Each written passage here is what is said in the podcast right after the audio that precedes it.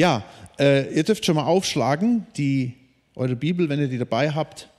Und zwar in Apostelgeschichte 4 sind wir immer noch dran.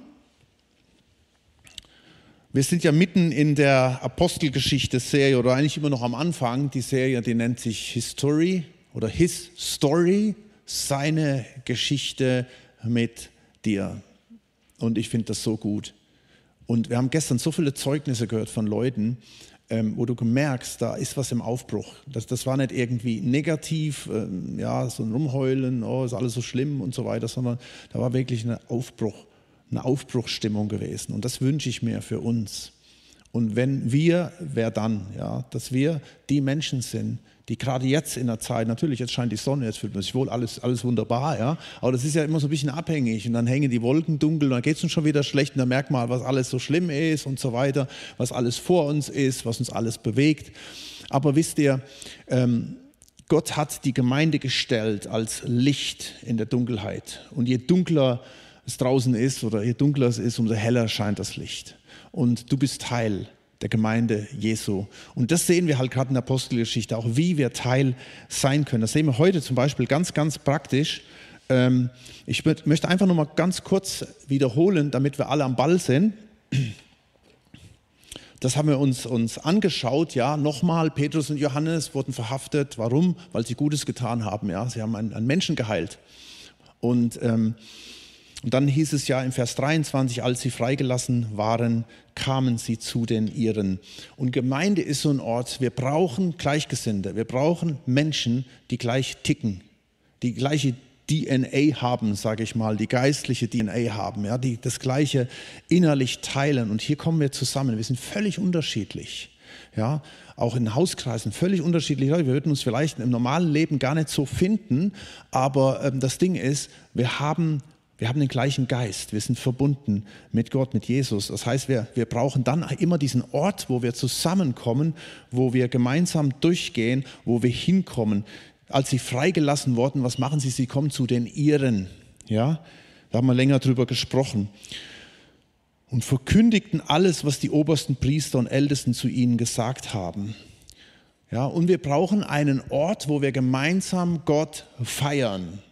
Ja, wenn du in deinem Büro bist und fängst dann an zu singen, Jahwe, wie wunderbar, da sagen die, ja, was ist mit dem los?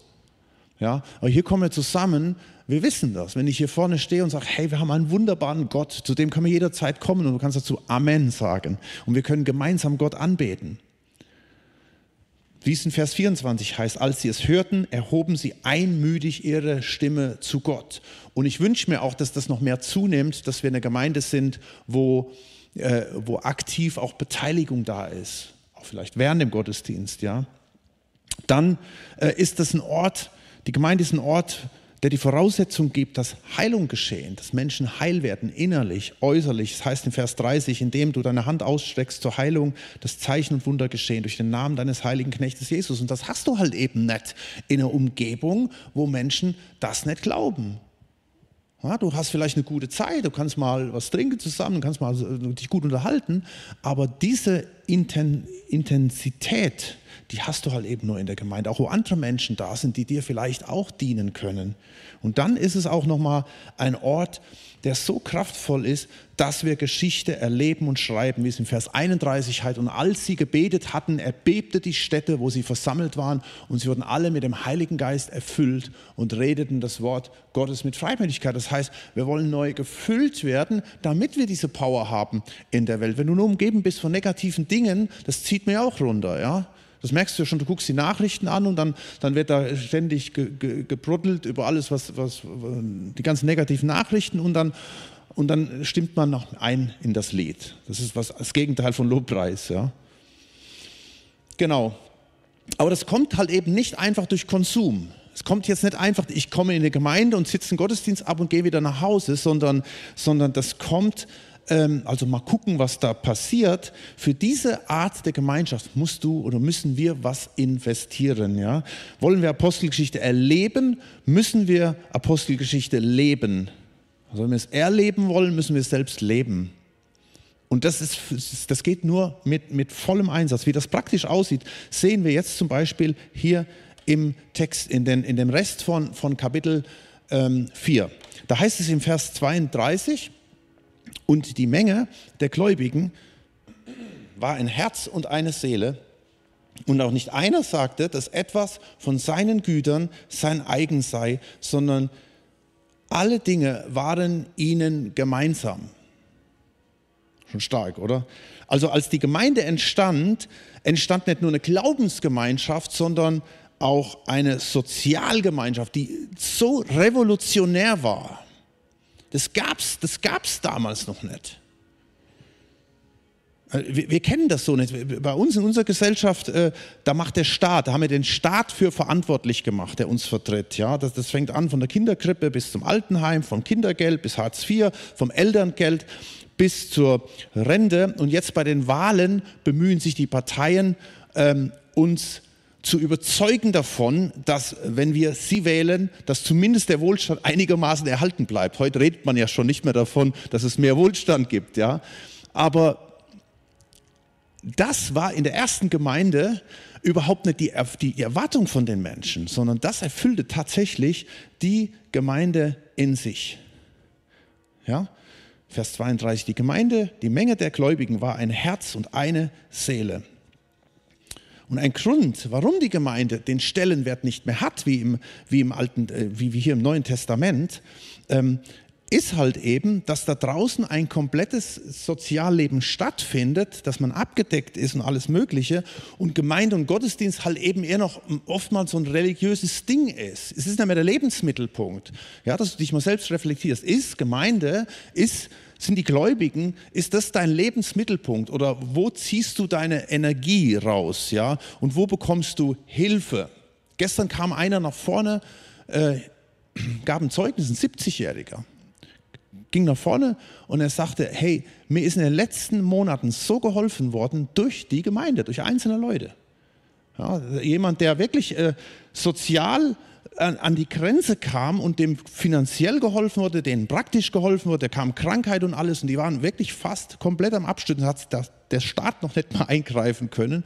Und da habe ich gedacht, das ist genau das, was Gemeinde ausmacht und was Gemeinde auch in Zukunft noch viel mehr ausmachen sollte. Ja, das heißt, wenn du willst, dass das hier passiert,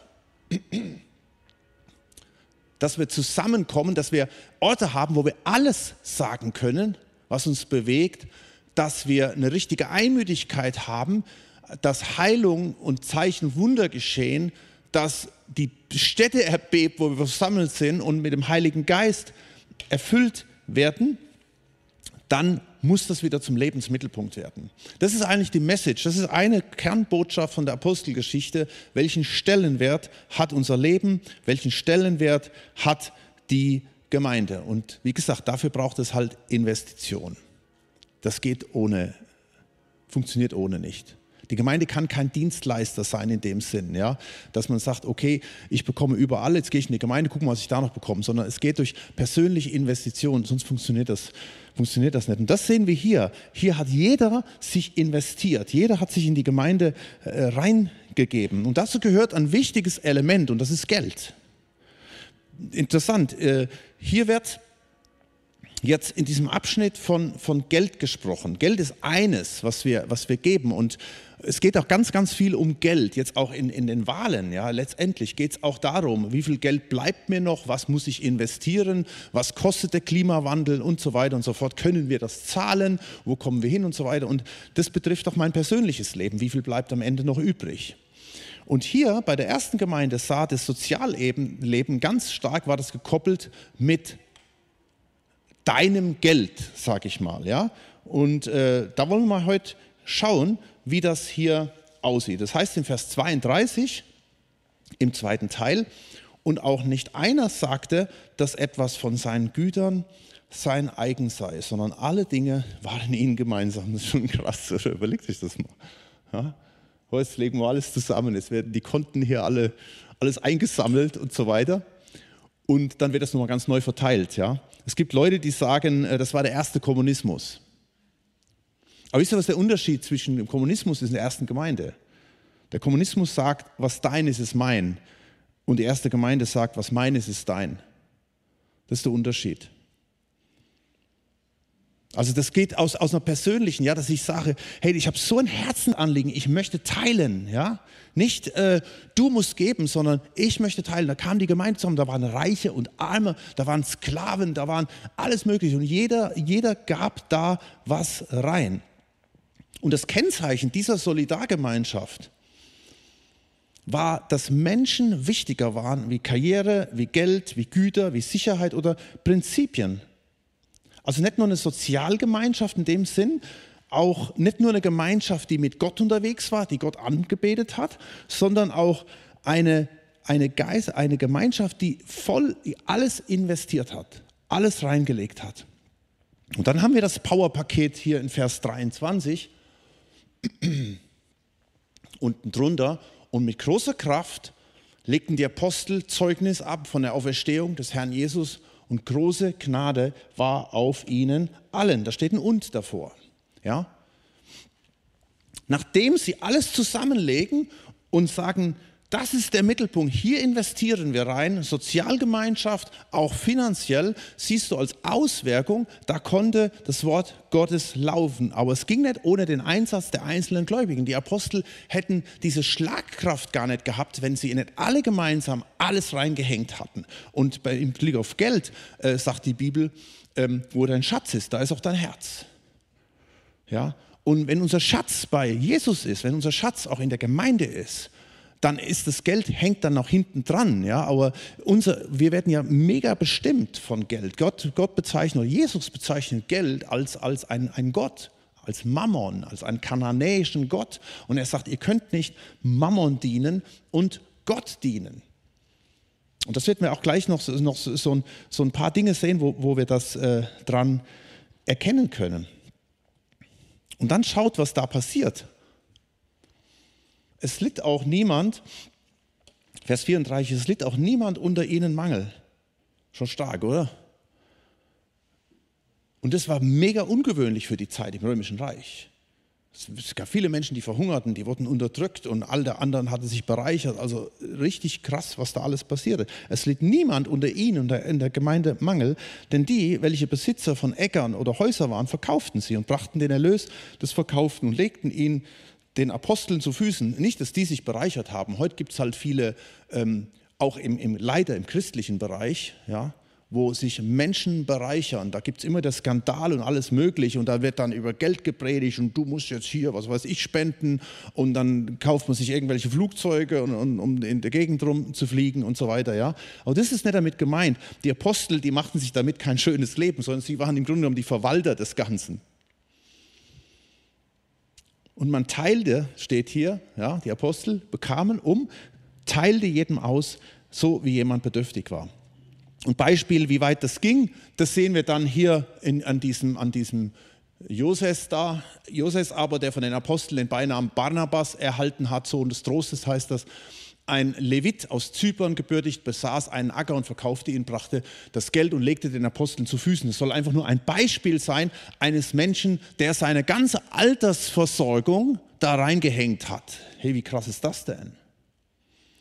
Und danach, mal so ein kleiner Vorgeschmack, danach kommt die Story von Hananias und Sapphira, ja. Und da klingelt es natürlich bei den meisten. Also, wie gesagt, schon in der ersten Gemeinde hat man, da gab es da schon auch dieses, äh, dieses, dieses Geheuchel, ja. Dass man gesagt hat, ist alles schön und gut, aber äh, ich mache mal als ob, aber hänge mich dann doch nicht ganz rein.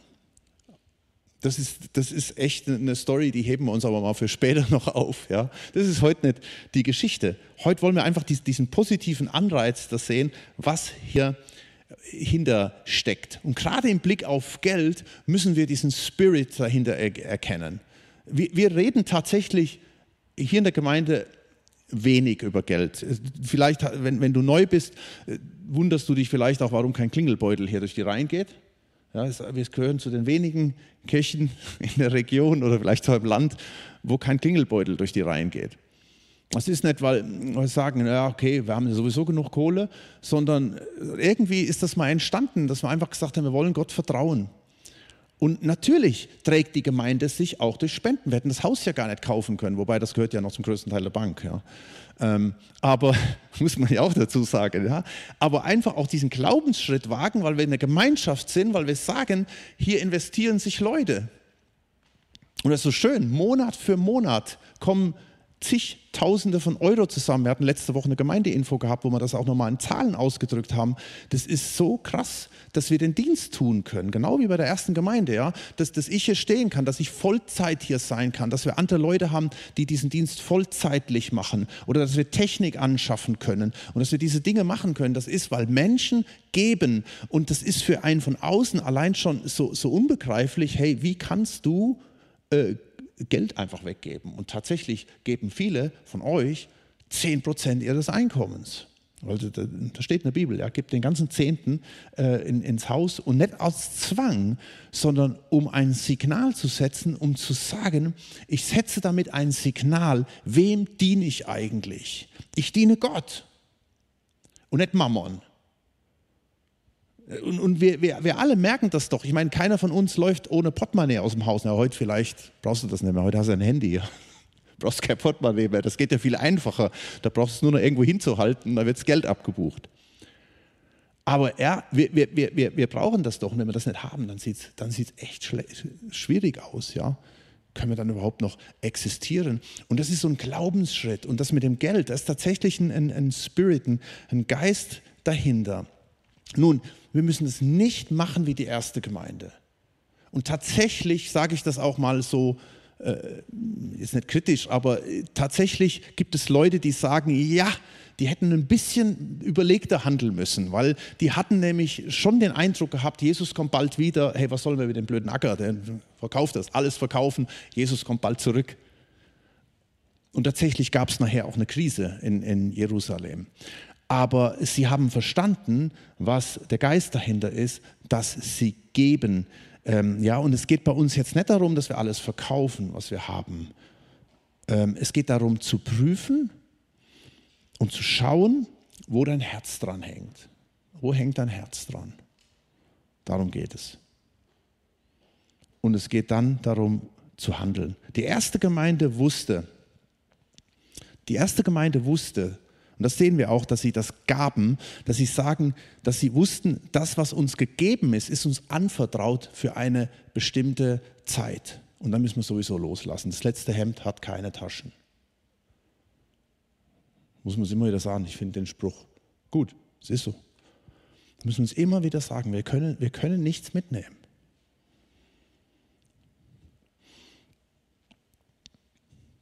Und jetzt geht es darum, wie du das, was du von Gott anvertraut bekommen hast, verwalten kannst. Im 1. Petrus 4, Vers 10 steht, jeder soll den anderen mit der Gabe dienen, die er von Gott bekommen hat.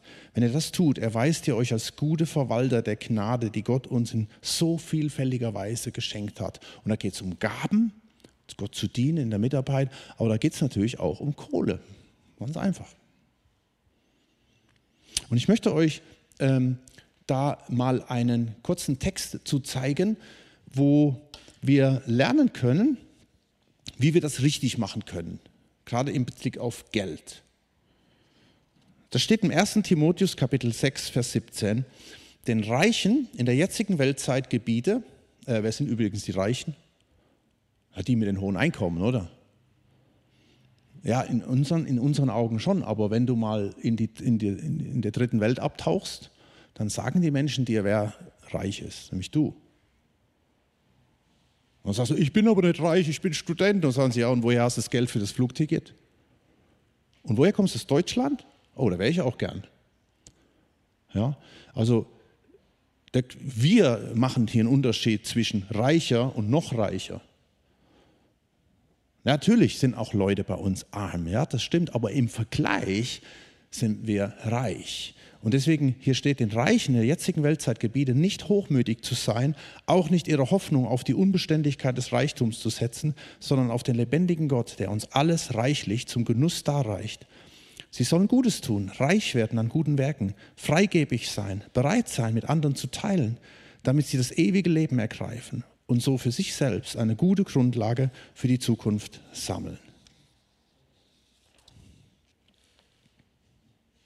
Den Reichen in der jetzigen Weltzeit, also jetzt in dieser Phase, das war damals vor 2000 Jahren, aber das Wort Gottes ist aktuell, das heißt, was für die damals gilt, gilt auch für uns heute, den Reichen in der jetzigen Weltzeit gebietet. Erstmal, was wir nicht tun sollen, steht da.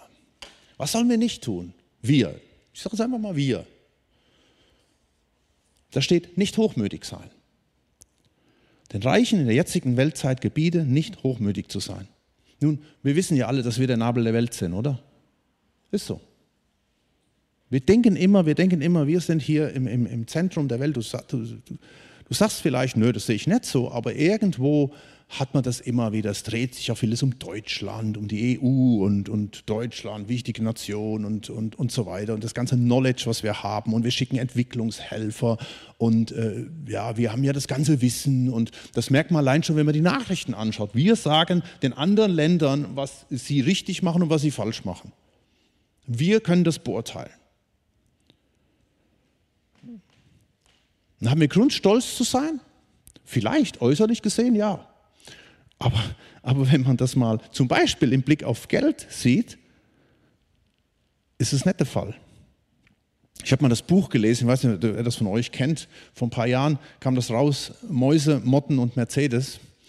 Ähm, und da standen zehn Symptome drin, die uns zeigen, wie abhängig wir gerade vom Geld sind und warum wir keinen Grund haben, stolz zu sein.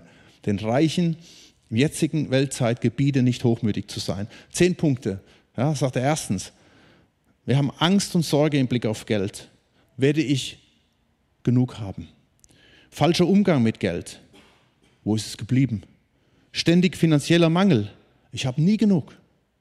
Falsche Sparsamkeit. Das können wir uns nicht leisten. Impulsives Kaufverhalten. Ich will es jetzt haben.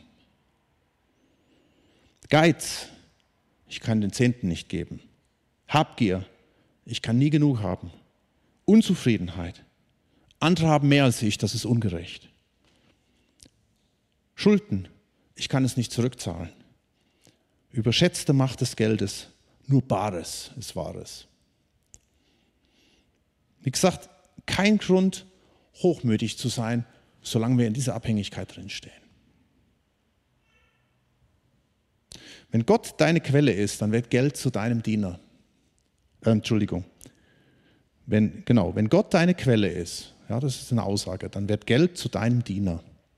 Dann kannst du zum Beispiel sagen, okay Gott, du hast mir das anvertraut. Und darum setze ich am ersten des Monats ein Signal, nicht nur für die Miete und für Netflix und für Strom und alles, ja, sondern am ersten des Monats gebe ich einen Teil dessen, was du mir anvertraut hast, ins Reich Gottes.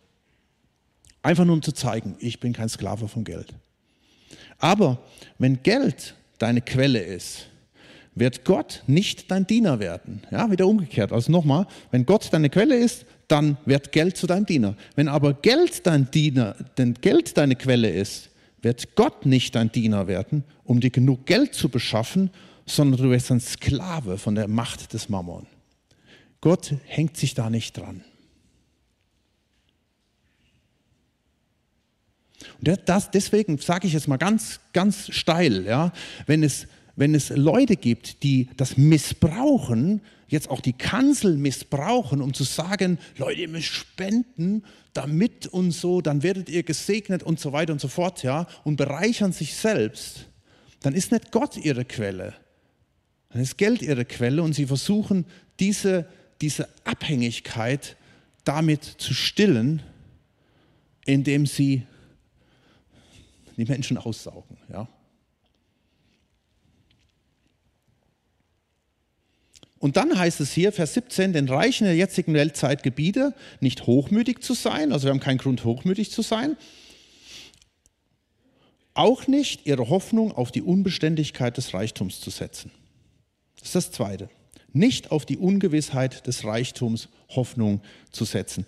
Äh, hätte ich das vor zehn Jahren gesagt, tatsächlich habe ich mal vor zehn Jahren auch über diesen Text gepredigt, als wir über 1 Timotheus gesprochen haben, habe ich noch versucht zu erklären, was das ist, ja, und dass wir doch ein bisschen aufpassen müssen, dass wir nicht zu so sehr unsere ganze Hoffnung auf Besitz, auf Versicherung und alles Mögliche setzen. Und dann musst du das noch begründen. Heute musst du das nicht mehr begründen, weil wir wissen das alle, wie vergänglich das ist, wie schnell das alles zusammenbrechen kann. Wir zittern ja schier vor dem. Ja, wer soll das alles bezahlen? Wo wird das enden? Wer wird die Schulden bezahlen? Wie können wir das alles hinkriegen? Da kommt eine Flutkatastrophe da kommen schon mal ein paar Milliarden obendrauf. Ja, da kommt ein Corona, da werden hunderte Milliarden müssen rausgehauen werden. Das Geld ist überhaupt nicht da. Und was und, und plötzlich, äh, wer muss? Das heißt ja immer, wer muss die Zeche zahlen? Der Steuerzahler. Das bist du nicht. Und sehr schnell kann sich das alles wenden. Und da braucht es keine großen Erklärungen mehr dafür. Und plötzlich merken wir, was hier steht, ist ja brandaktuell. Den Reichen der jetzigen Weltzeit gebieten, nicht hochmütig zu sein, auch nicht ihre Hoffnung auf die Unbeständigkeit des Reichtums zu setzen. Das ist das. Und ich habe eben auch gesagt, ja, am Ende, was bleibt überhaupt da noch übrig? Was wir tun sollen, das steht jetzt im, im weiteren Verlauf des, der, der, des Verses. Guck mal, 1 Timotheus 6, Vers 17, da stehen drei Punkte. Was sollen wir tun? Erstens, auf Gott setzen. Nicht auf Kohle setzen, auf Gott setzen. Sondern setzt auf den lebendigen Gott, der uns alles reichlich zum Genuss darreicht. Und, und auf das eine zu setzen, muss ich das andere loslassen. Wie gesagt, wenn ich davon, wenn ich dieses, dieses Mindset verstehe, dass, äh, dass das Geld äh, etwas ist, was ich, was mir dient, oder ob Geld die Quelle ist, um mir Sicherheit zu geben. Wenn ich auf Gott setze, dann darf ich nicht auf Geld setzen. Das hat die erste Gemeinde verstanden.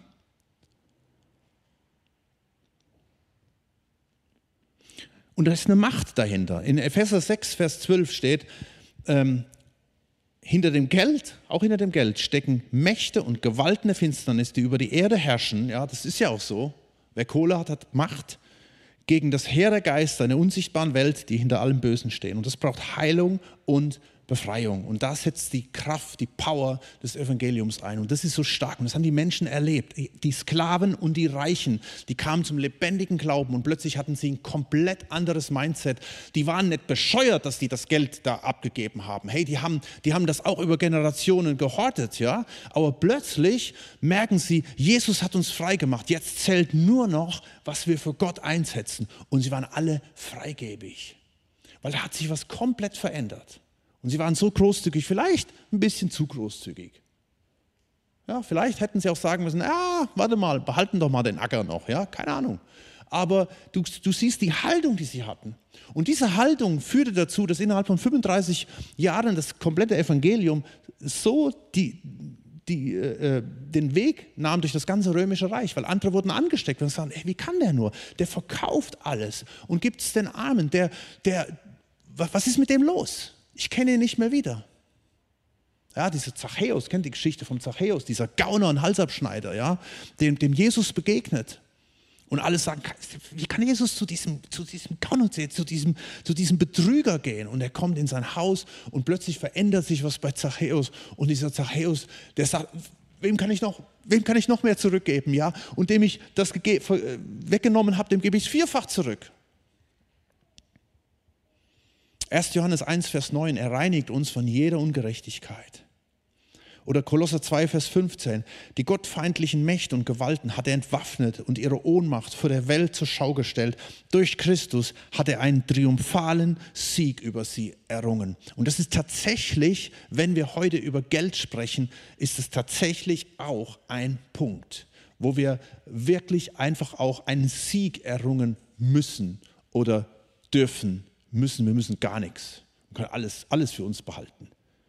Aber um halt eben auch da einen Durchbruch zu erleben, ermutigt uns die Bibel zu sagen, hey, investiere. In 1 Timotheus 6, Vers 6 steht, es ist allerdings die Gottesfurcht eine große Bereicherung, wenn sie mit Genügsamkeit verbunden ist. Denn wir haben nichts in die Welt reingebracht und wir werden auch nichts hinausbringen können. Und das ist der Schlüssel, die Gottesfurcht, der Glaube an Jesus. Und dann darfst du wissen, Gott versorgt dich. Wisst ihr, dann fängt auch die Glaubensdimension an. Die ersten, äh, ja, die ersten zehn Jahre in unserer Ehe haben wir von Spenden gelebt. Wir haben, ich habe das gleich gemacht, was ich jetzt mache. Aber äh, Gott hat uns das gezeigt, dass wir, dass wir den Dienst tun sollen. Wir haben gesagt, okay, Gott, du willst das und dann tun wir das. Und Gott hat uns versorgt. Da kamen Leute auf uns zu und haben gesagt, hey, wir finden die Arbeit gut und wir unterstützen die, die Sache. Und Gott, da hat man das noch viel mehr erlebt, wie Gott der Versorger ist. Und so erlebst du das vielleicht, dass du sagst, boah, ich weiß nicht, wie ich um die, über die Runden komme. Aber Gott, ich will dir zeigen, dass ich dich liebe, dass ich dich an die erste Stelle stelle. Und dann hilft er uns, damit umzugehen. Er hilft uns, dass diese zehn Punkte, die wir eben gesehen haben, dass, dass, dass die wegfaden. Ja? In Matthäus 6, Vers 26 steht, seht hin auf die Vögel des Himmels. Sie sehen, sie, sie sehen nicht, sie ernten nicht, sie sammeln nicht in Scheunen. Und euer himmlischer Vater ernährt sie, doch seid ihr nicht viel wertvoller als sie. Ist das nicht ein banales Beispiel, dass wir einfach mal die Vögel angucken oder unsere zwei Eichhörnchen da draußen?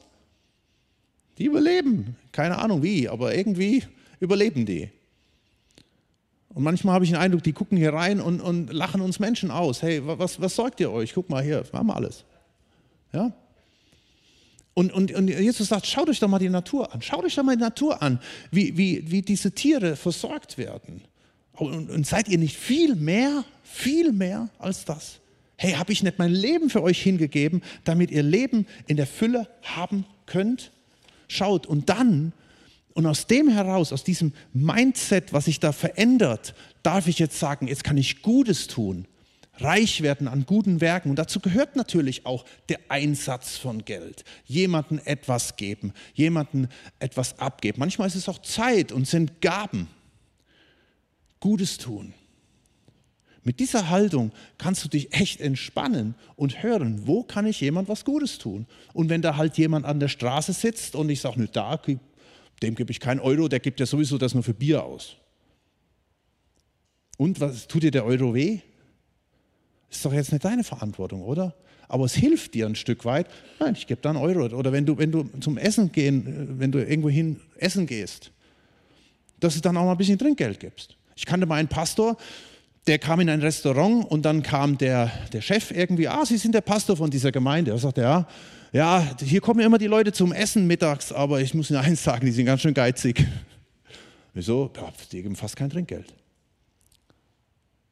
Und dieser Pastor war so geschockt, hat eine 100-Dollar-Note hingelegt und hat wieder gesagt, das kann, das kann nicht sein. Wir müssen großzügig sein. Ja, das ist manchmal schon in, in kleinen, banalen Dingen. Aber wenn, wenn du dieses, dieses Mindset hast, wenn du, wenn du dich veränderst in dem und wenn du offen bist, dann wird das Auswirkungen haben auf alles auf deinen Umgang mit deinen Nachbarn, auf dein Verhalten an der Arbeitsstelle und natürlich auch, ja, wie du, was du ausgibst, wie dein Kaufverhalten ist, Gutes tun. Und damit schließe ich nochmal den, den, das Ganze ab, freigebig sein, bereit mit anderen zu teilen.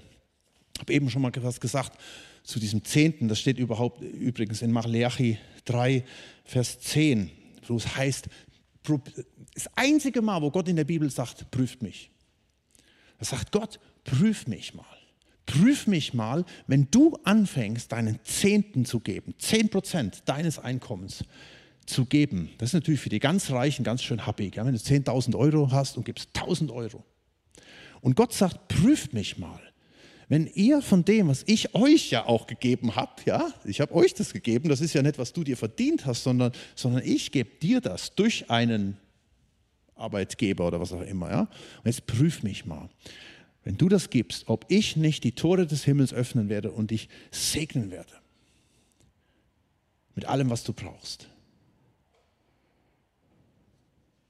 So, mit dieser Einstellung, sowohl im Sozialleben als auch im Umgang mit Geld, wird dein Leben revolutioniert. Und sicherlich auch unser Gemeindeleben. Und wir werden History schreiben. Wir werden seine Geschichte schreiben. Und wir werden den Unterschied machen in einer Welt, die so ganz anders ist. Ich schließe mit, und ihr könnt schon mal hochkommen, und dann wollen wir das einmal in die Anbetung auch noch mit reinnehmen. Ich schließe mit dem Vers 32 und 33 nochmal. Und die Menge der Gläubigen war ein Herz und eine Seele.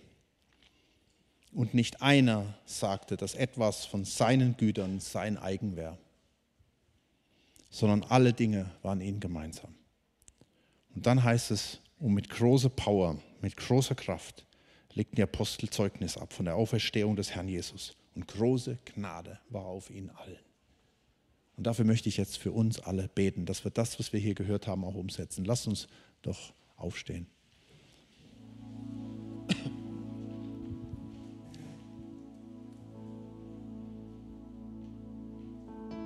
Was für ein praktisches Thema.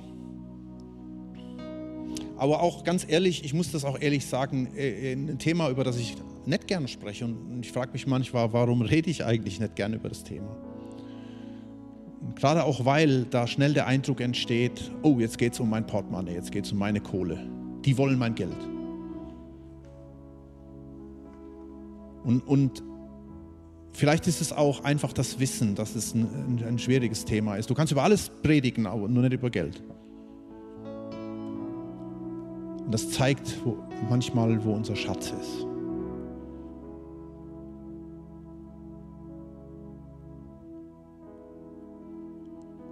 Und ich bitte dich jetzt hier, dass du hier durch die Reihen gehst oder auch am Monitor oder bei der Predigt, die jetzt nochmal geschaut oder gehört wird,